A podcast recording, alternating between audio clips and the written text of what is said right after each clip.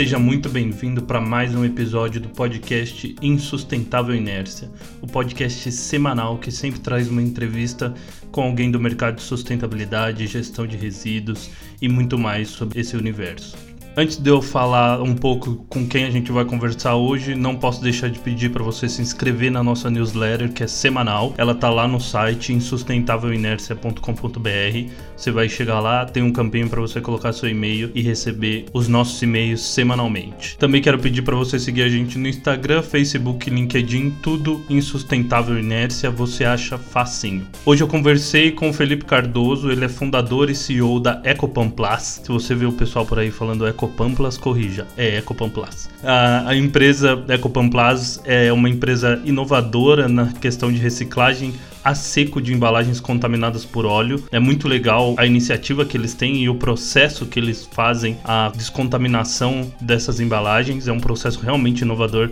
que economiza uma tonelada de água que a gente desperdiça todos os dias com esse processo que já não é mais o mais viável a ser feito. Então é uma empresa aí que vem inovando e impactando muito positivamente o meio ambiente. Para você ter uma ideia, a Ecopan Plaza agora foi, eu acho que ontem ou anteontem, vencedora do ontem ou anteontem em relação ao lançamento desse episódio. Se você está escutando isso em 2050, já não é mais ontem, né? Ela foi vencedora do Prêmio ANA, que é um prêmio da Agência Nacional de Águas e Saneamento Básico, e é mais um reconhecimento de que eles estão fazendo a diferença.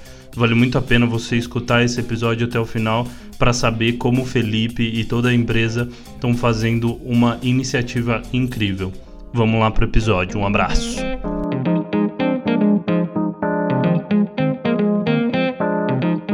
Felipe, primeiro, obrigado por aceitar participar aí, esse, essa horinha dedicada aqui para a gente escutar um pouco mais da Ecopamplas. Queria que antes que você entrasse especificamente na empresa e no que ela faz hoje, queria que você se apresentasse até chegar a, a Ecopamplas. Você fundou, né? Você é fundador dela, né? Sim, sou fundador, fundador e CEO da empresa. Primeiramente, obrigado pelo convite, né, pela oportunidade, é um prazer estar participando dessa, dessa excelente iniciativa sua.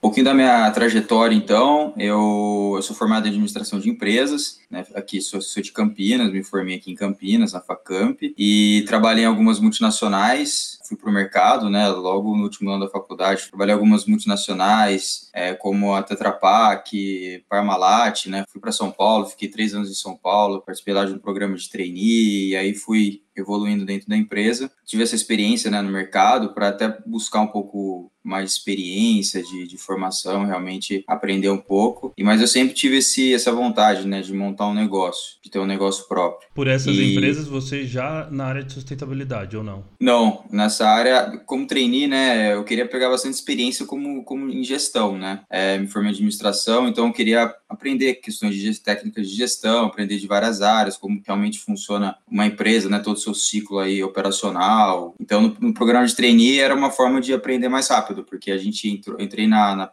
na Parmalat, a gente acabei, teve aquele negócio de job rotation, né? Você fica alguns meses em, em todas as áreas para conhecer a empresa como um todo e, e, trabalhando, participando de projetos cada dois meses. E aí então a gente conseguiu, eu consegui, né? É, aprender um pouco mais, assim, um pouco mais, uma, num tempo mais curto, um período mais curto. Então, passei por, pela área comercial, área de logística, área de marketing, e acabei ficando mais focado na área de trade marketing, né, que trabalha muito a questão do ponto de venda, a relação de marketing comercial, com, muito focado no consumidor, e aí foi uma experiência muito bacana, assim. Sim, é, é então, que, trainee, trainee eu não tive oportunidade de, de fazer, né? E eu sou formado em publicidade e tal, então não por isso, mas eu não consegui entrar em algumas para fazer esse processo de trainee. Mas essa visão que o trainee dá da empresa como um todo, por mais global que ela seja, como Tetra Pak, é muito legal, né? Porque forma e te dá uma visão global que quando você começa efetivamente, sai do trainee, começa efetivamente a trabalhar,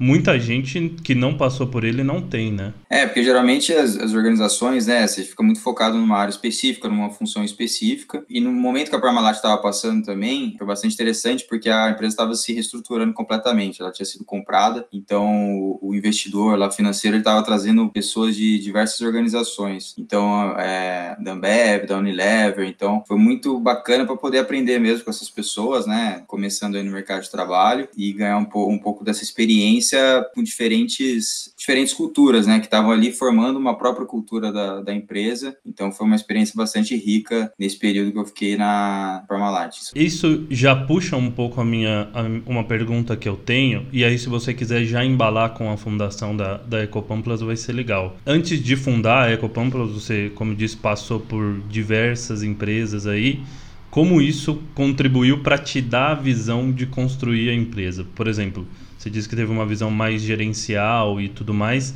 como isso contribuiu ter essa visão de uma multinacional para construir a empresa e como se fundou a, a Ecopamplas? É, antes da Ecopamplas teve outra empresa chamada Ecopan, que é uma empresa na área de reciclagem de plástico também, que aí sim foi a minha primeira experiência como empreendedor, né, como negócio. Essa experiência no mercado, né, numa grande multinacional, deu um pouco mais de ferramenta de subsídio em termos de gestão e também de visão estratégica. Mas como eu te disse, eu, eu queria sempre montar um negócio. É, minha família ela vem da indústria do plástico, de transformação de plástico, e eu vi na questão da reciclagem reciclagem de plástico aliar essa questão do propósito, né? De não só montar um negócio, mas que faça bem, não só, além dos colaboradores, quem for trabalhar nela, mas para a sociedade como um todo, né? Entregar alguma coisa de volta para a sociedade e que tivesse impacto. Então, na reciclagem de plástico, né? Como era a indústria de plástico, ela reaproveita muito do, é, dos seus resíduos. É, eu vi nesse essa missão assim muito uma coisa que motivava muito. Então, a partir disso, eu montei a, a Ecopan, que focava mais na reciclagem de materiais pós-indústria, então material mais limpo. Então, o processo basicamente era só da granulação, né, transformar o resíduo limpo em pellets e poder vender. Então, a gente acabei fundando essa empresa. É, é uma empresa que não deu certo, mas que para mim foi a experiência mais rica nesses dois anos e meio, porque realmente foi um aprendizado absurdo, né, com várias,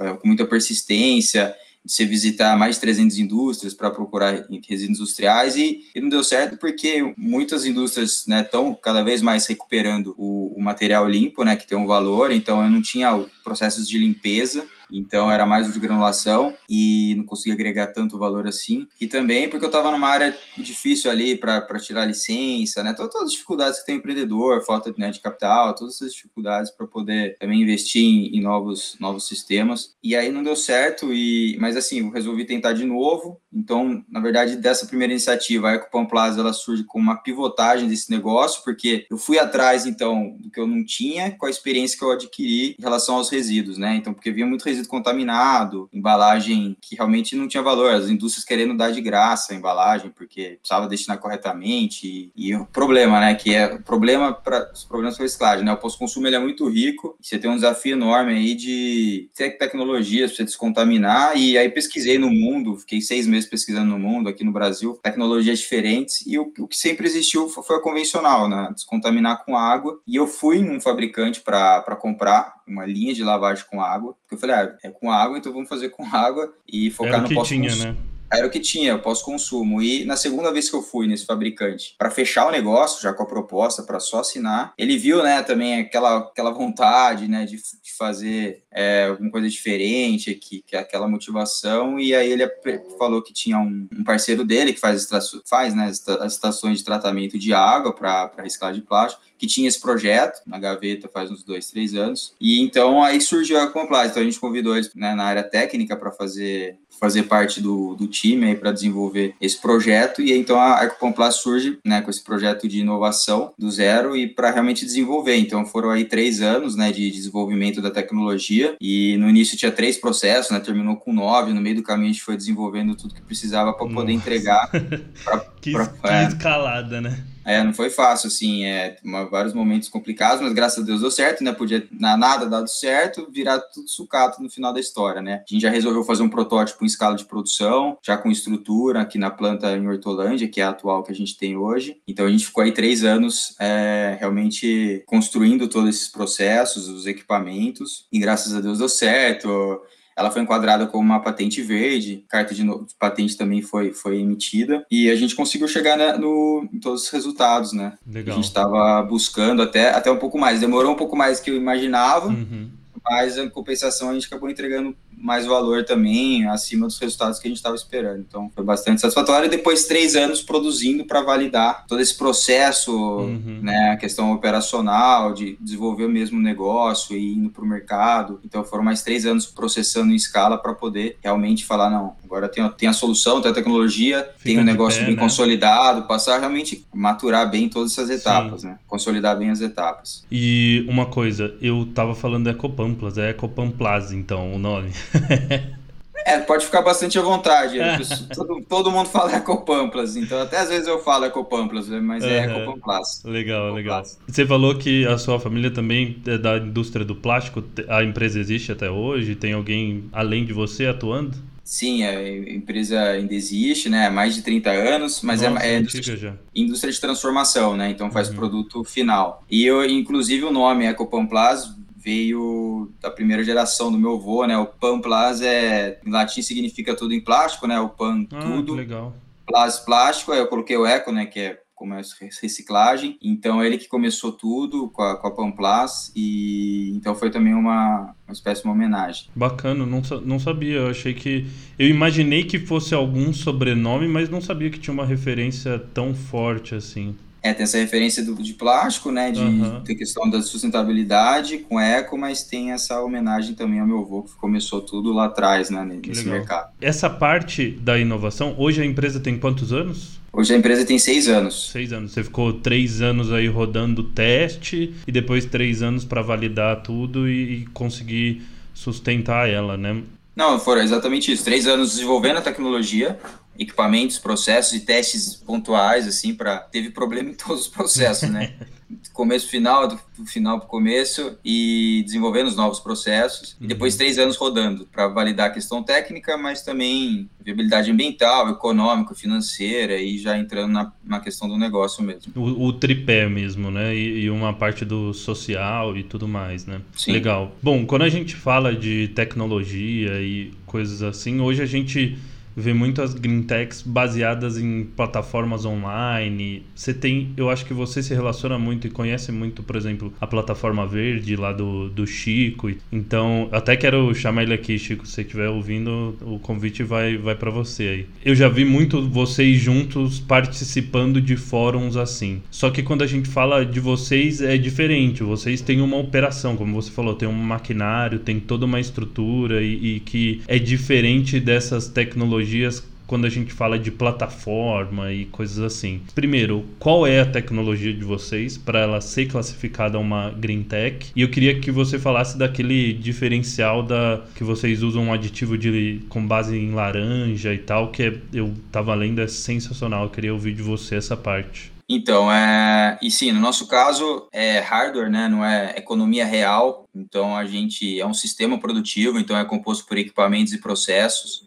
E o que que faz? Então a gente é um sistema que faz essa descontaminação né, do plástico. Hoje a gente tem consolidado para embalagem de óleo lubrificante, é, já temos para embalagem de óleo de cozinha, tintas, embalagem de cosmético também. Então são materiais que têm é, dificuldade para lavar com a água. A água não vai conseguir remover todo o contaminante, vai gerar mais problema ambiental, resíduo, risco ambiental, enfim, uma série de problemas que vai encarecer também muito processo para tratar essa água e destinar os resíduos. Então a gente não utiliza água, como você disse disse, a inovação está mais no processo, né, são novos processos, uhum. mas tem também esse componente do desengraxante ecológico, uhum. que ele separa... É um desengraxante. Isso, certo. ele separa com, completamente o plástico do óleo, do lubrificante e do rótulo, né, de maneira ecológica, não, não, não, usamos nada de água, não gera resíduo, né, e todos os insumos são recuperados e voltam para o processo produtivo. Então, o óleo, hoje o óleo lubrificante, ele tem um alto poder de contaminação ambiental, tem muito óleo, mesmo depois de corridas, né, as embalagens chegam enfardadas para a gente, tem muito óleo residual, isso realmente a gente, nem a gente sabia, né, a gente foi surpreendido,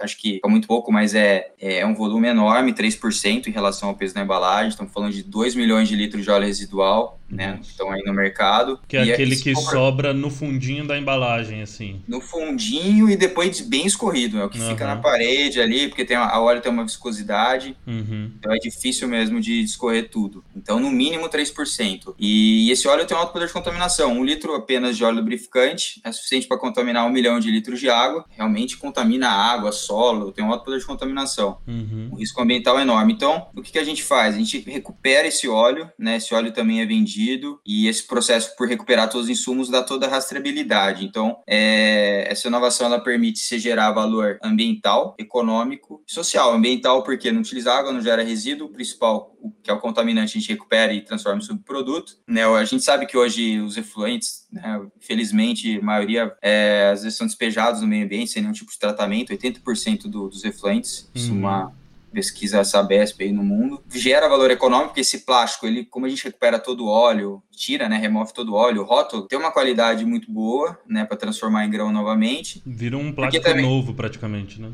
É um plástico novo, né, perde muito pouco propriedade em relação ao virgem, e é um plástico homogêneo, né? Você tem ali o mesmo grade, mesmo índice de fluidez, porque é, basicamente é o mesmo produto, né? É de embalagem de óleo lubrificante. Então tem uma qualidade realmente muito boa que a gente consegue voltar ele para ser embalagem de óleo, então tem esse valor econômico, questão da economia circular mesmo de recuperar todos os insumos, não, não consumir água, né? Que é tão essencial para a vida evitar né, a contaminação dessa água também no ambiente, gerar esse valor no plástico, por gerar esse valor todo no plástico, a gente consegue pagar a cadeia, né, seja de cooperativas, gerenciadores de resíduo, pagar um valor maior nesse plástico, né, se a gente olhar também pelo ponto de vista social. Então, gera todo esse, realmente todo esse valor. E se, se fosse feito com água, né, cada litro de óleo é transformado em 8 kg de resíduo perigoso, esse resíduo com óleo. Então você tem um alto risco ambiental, né, porque essa água precisa ser tratada e, gera todo esse efluente também com, com, óleo, né, que além de não limpar o plástico, ah, pô, tem esse risco de ir para o meio ambiente. Você diz no processo comum, o processo comum gera esses 8 quilos. Exatamente. Entendi. Então se baseando... Se a, se a água for tratada, né? Ah, tá, entendi. Entendi. Se fosse usar água para lavar esse, esse material, ia gerar os 8 quilos e ter teria um custo extra aí para fazer esse tratamento. Exatamente. Tanto é que a ideia desse projeto nasce disso, de, desse uhum. problema, do, do, também de não conseguir remover todo o óleo do plástico, porque você tem que usar o detergente ali para poder limpar, né? Tentar limpar e, e para tratar né, toda essa mistura de óleo, detergente, toda essa emulsão, você precisa realmente de produtos que acabam é, multiplicando a quantidade de resíduo perigoso que precisa ser destinado e, e ter um custo altíssimo para destinar uhum. corretamente. Entendi.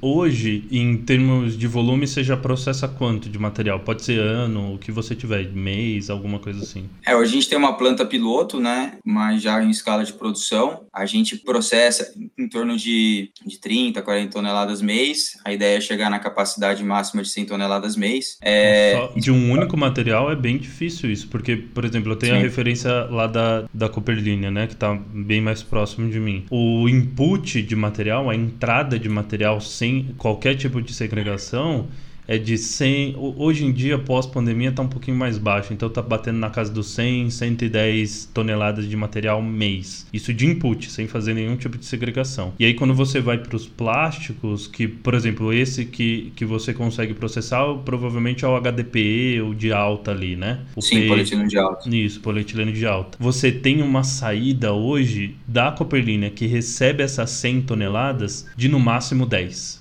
Se você já está fazendo 30 mês, você tem uma rede bem grande que você compra, né? É, até que não.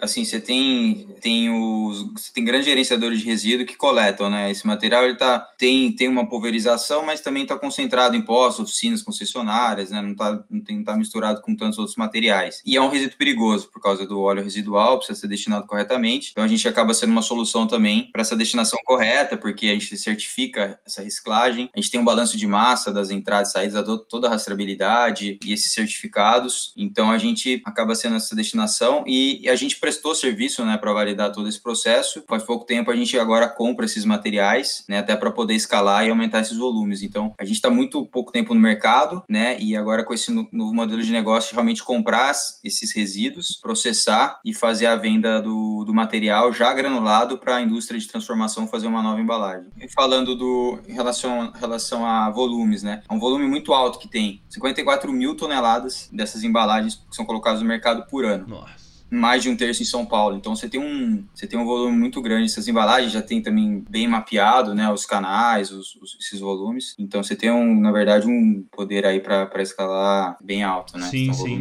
Eu vejo com o seu modelo uma similaridade muito grande com as embalagens de defensivos agrícolas, porque sim. hoje você tem mapeada a cadeia, que são as fazendas que compram isso, né? E tem um programa muito bom de retorno das embalagens dos defensivos agrícolas. Eu não, não me lembro agora o nome da entidade que faz esse. Do IMPEV. Exatamente, o IMPEV. É, esse, esse modelo foi uma, foi uma referência, né? Para realmente a gente também no nosso segmento. Sim. E realmente fazer esse, fazer o processo e fechar dentro da mesma, do mesmo ciclo produtivo, né? Ah, que ótimo. Porque Até... hoje o IMPEV eu acho que ele consegue retornar 98% das embalagens, né? E volta realmente sem embalagem de novo, né? Esse valor que, que é interessante você realmente fechar a logística reversa, essa questão da economia circular dentro do mesmo ciclo produtivo, dentro da mesma cadeia. Entendi. Então, o benefício né, dessa, dessa circularidade voltar para o fabricante, né? Sim. São os fabricantes de óleo lubrificante, por exemplo, no, no nosso caso. Né? Esse valor voltar para eles a matéria-prima, para que realmente o, drive, o, o, principal driver seja a matéria-prima reciclada, né? E Uhum. aí, conforme vai degradando, vai vários ciclos, você, você complementa de virgem, não o contrário, né? Se ficar Não. extraindo mais petróleo para fazer matéria-prima virgem e complementando com pouco de reciclado, às vezes, para justificar a questão ambiental, né? Então, você tem ganhos aí, não só ambientais, mas econômicos e financeiros também, Sim, é então. toda a quando você- cadeia. Quando você fala que 98% das embalagens que você colocou no mercado, você garante que retornou para a cadeia, nossa, isso é incrível. São pouquíssimos Sim. programas que conseguem fazer, fazer isso.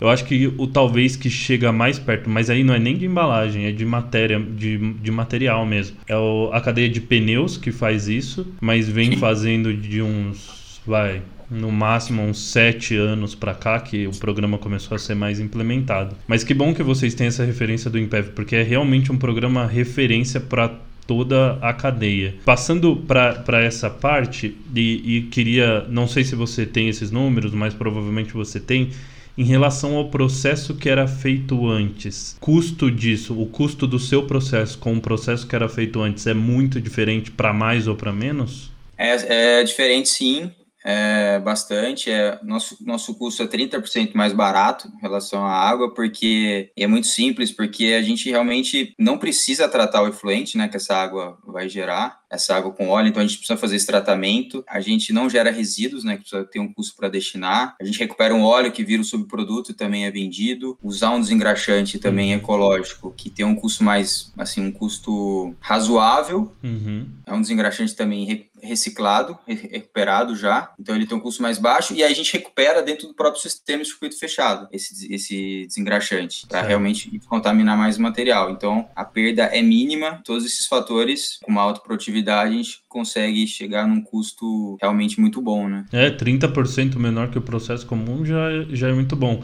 E provavelmente é, é essa, é essa diferença que permite você comprar o material né, da, de cooperativas ou dos, dos gerenciadores de resíduo que você comentou. Exatamente, a gente com um custo mais baixo e também gerando um, um valor na, na matéria-prima reciclada, né? Tem É, a combinação né. Essa combinação Uhum. acaba potencializando e a gente consegue realmente remunerar melhor a, toda a cadeia produtiva. Sim, sim. Tem- E, e sem a questão do risco ambiental, né? Que você tem um, um alto Exatamente. custo ambiental de ter esse risco, desse passivo ambiental para as empresas. Então, essa garantia é fundamental, né? Você vê aí as- alguns problemas que acontecem no mercado de multas, né? De crimes ambientais Uhum. altíssimos. E é importante, né? Porque existe essa co- corresponsabilidade dentro da cadeia e a gente quer garantir isso, né? Além de gerar Sim. todo esse valor socioambiental, a gente quer garantir essa, essa destinação correta para toda a cadeia produtiva. Sim, porque o outro processo, você, o processo que usa água, você tem que, como um modelo de empresa, você tem que garantir para outra empresa que você não vai poluir. Você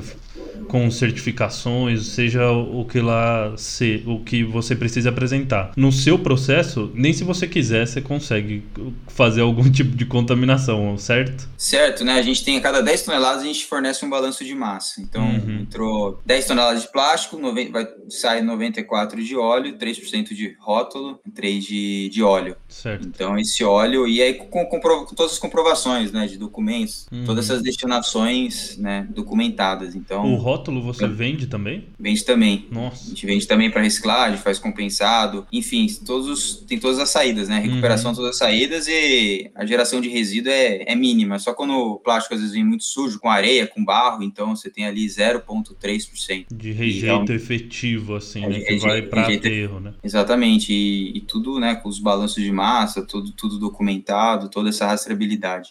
Então, tendo esse aproveitamento, eu vejo muito um oceano azul, assim, de tipo, você tem um processo que tem um custo, que é o processo comum de uso de água e tudo mais, um custo ambiental e um custo econômico, e do seu lado você está comprando material e dando uma destinação melhor. É muito um oceano azul e, e, com grandes possibilidades de grande escala, assim. E aí, o que hoje você acredita que trave essa escala? Eu sei que você está com um processo recente aí de três anos depois de, de passar por toda essa parte de validação estrutural, mas o que você vê assim no médio e longo prazo que pode talvez segurar um pouco e, e frear um pouco a, a, evolução? Bom, é o momento que a gente está vivendo, né, de pandemia, então essas uhum. incertezas, mesmo que às vezes afasta a questão de, de investidores, investimentos, para escalar você precisa de investimento, né? A gente fez tudo que podia e, e faz, né, né, em termos de negócio, desenvolvimento de negócio. 2020 foi um ano importante que a gente consolidou todos os nossos planos de expansão, realmente consolidando os planos de suprimentos, os macro áreas do negócio, né, suprimentos, produção e vendas. E então mais espaço para investimentos para a gente escalar, né? A gente tem um plano muito bacana, muito bem consolidado, até por todos os anos que a gente né, trabalhou, toda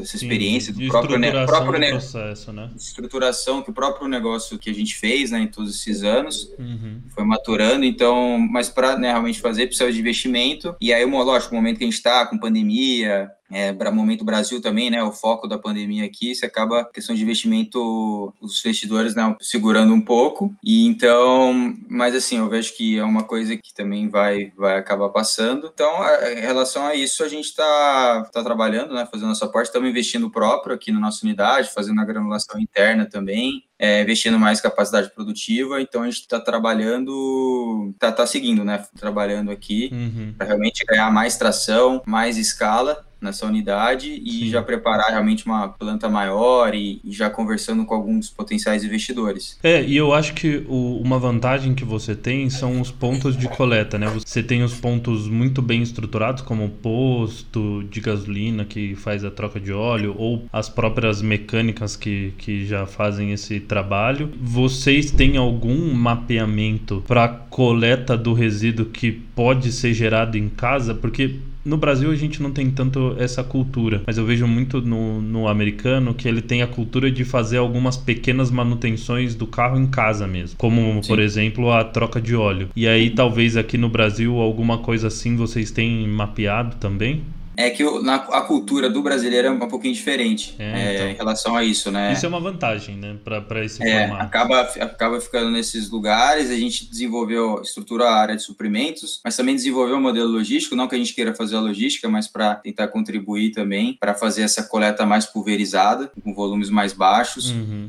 Então a gente tem também para realmente poder escalar. Então você tem os grandes gerenciadores e tem esse modelo de logística que a gente desenvolveu. E é isso, né? A gente nossos nossos planos é realmente chegar com mais com seis grandes plantas, né? Maiores Até que a atual, que fazem maiores. É, é tá. o atual é 100 toneladas por mês, as maiores ocupam um pouco espaço, mas tem uma capacidade produtiva maior de uhum. 450 toneladas mês. Nossa. Então é realmente chegar em cinco anos com essas plantas, diversificar né, para outros canais também. E... De, de, de, materiais processados, você disse? E o, é, do, a, gente, a diversificação? Nessa, essa, essa, é a diversificação dessas outras aplicações que eu, que eu comentei, né? Uhum. PET, PET, óleo de cozinha, para tintas. Ah, tá. Outros também que a gente não, não vai abrir ainda, mas que está em testes também, né, nessa linha. Uhum. Então, também trabalhar essas outras cadeias, outros, outros escopos. E também pensamos no mercado lá fora, né, por ser uma realmente uma inovação disruptiva, com carta patente concedida já de processo, processo e, e equipamento, né, a gente uhum. acabou validando até os, os, prêmios, né, foram 27 prêmios nesses três anos só rodando, Nossa. então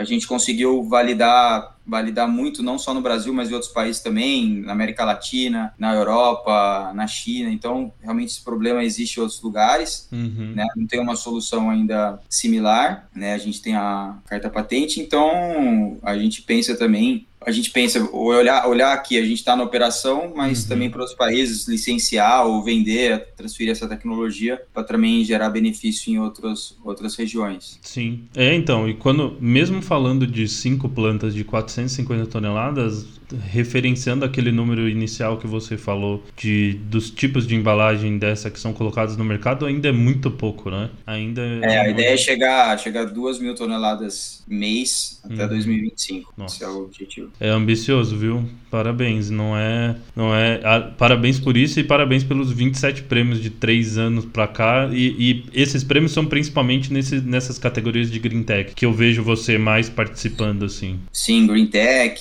e aí, né? também colabora, tem essa questão das plataformas também, você tem a plataforma verde também, outro parceiro é nosso, a... Ah, vocês usam o sistema a, deles também? para essa. Não, é, é, eles, a gente vem conversando com eles, né, para uhum. poder também né, buscar essa escala, porque eles fazem toda a rastreabilidade da cadeia, uhum. toda através de blockchain. Também tem o Green Mining, que faz também uma outra startup nessa área de coleta. Uhum. Então, né, vem, vem para agregar, são essas plataformas, as tecnologias digitais também agregam né, no nosso sistema. Uhum. A gente estava falando do, ah, do em relação aos prêmios, né? Então a gente, a gente fica muito feliz porque acaba validando realmente, além da patente, como uma inovação, validando também em outras jurisdições, em outros países, pelos benefícios socioambientais gerados, né? Ter esse reconhecimento do mercado, da sociedade, uhum. tanto no Brasil quanto em outros países. Então a gente fica bastante feliz. Sim. De, deixa eu voltar para uma parte mais operacional. Hoje, esse, esse, essa planta que você tem tem aplicação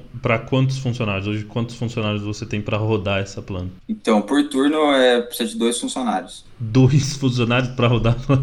Caramba. É, a gente automatizou o máximo, né? Então é uma planta automa toda automatizada. Assim, o material entra de um lado, embalagem com óleo, uhum. do outro lado o plástico, o óleo e o rótulo separados. Nossa, então é um para ver a entrada e outro para ver a saída, praticamente. Exato. Aumentando o volume, chegando, vai, nessas 450 toneladas, nessa linha maior, você prevê quantos? Aí eu prevejo. Acho que são cinco funcionários. Entendi. De quatro, de quatro a cinco. Mas aí já é, colocando a parte de granulação. Também tem uma questão digital, né? De indústria 4.0, de a gente uhum. conseguir fazer alguns controles via internet. Tem, tem outras outras questões aí que a gente, com a escala, a gente ganha também. E você tem alguma previsão de verticalização desse, desse processo depois que ele sai da, da sua linha ou, ou não é o momento ainda? Então, hoje a verticalização, a gente está verticalizando até a, a matéria, matéria-prima escalada. Antes uhum. tava, a gente estava só com o flake, né, com material moído,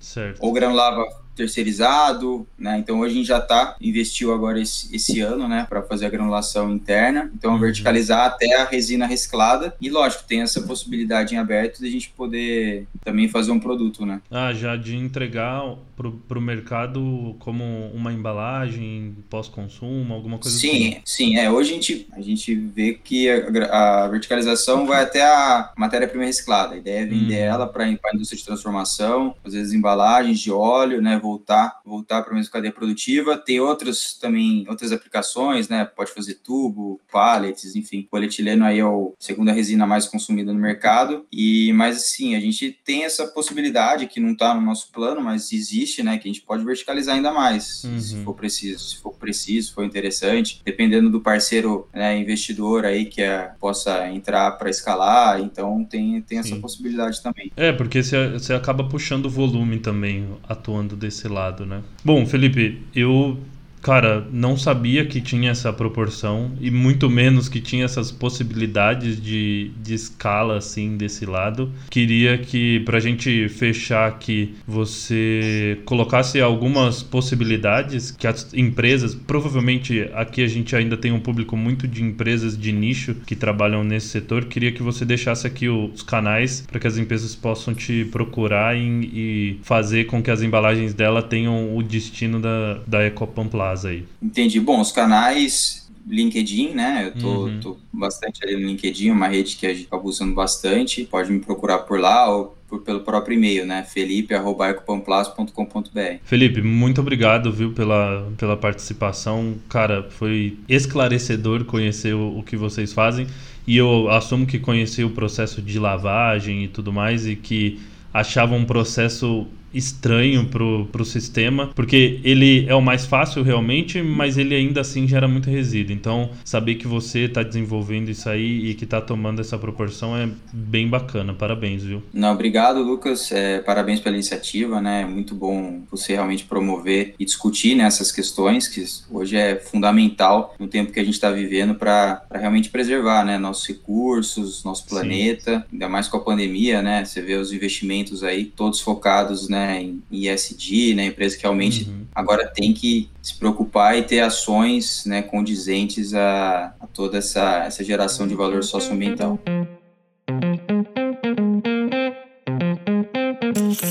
Muito legal que uma empresa tão jovem, que tem três anos de vida aí, tirando o prazo também que eles ficaram rodando alguns testes, operando realmente tem três anos de vida, o que eles já vêm impactando, né? Eu vejo muito o futuro da Ecopan Plus incrível, não só do lado econômico, de viabilidade, que com certeza o Felipe tem essa visão, mas também o lado de impacto ambiental. Cara, falar que você vai sair de um uso extremo de água para lavar essas embalagens para um uso zero. É incrível como tem gente pensando e tem gente construindo soluções para que o planeta seja mais sustentável. Felipe, muito obrigado pelo papo. É muito legal ouvir pessoas assim que estão inovando nessa frente. Parabéns para você e todo mundo da Ecopan Plus. Para finalizar, quero pedir para você se inscrever na nossa newsletter que eu já pedi lá no começo. É só entrar no site insustentavelinercia.com.br e colocar seu e-mail lá. Já teve newsletter semana passada, já teve newsletter semana retrasada, já teve essa semana e você tá perdendo. É só se inscrever que chega tudo no seu e-mail, tá bom? Também quero pedir para você seguir a gente no Instagram, arroba Insustentável Inércia. Facebook LinkedIn é bem fácil, Insustentável Inércia você acha tudo lá. Ok? Eu acredito que você me escuta na semana que vem. Um grande abraço, tchau.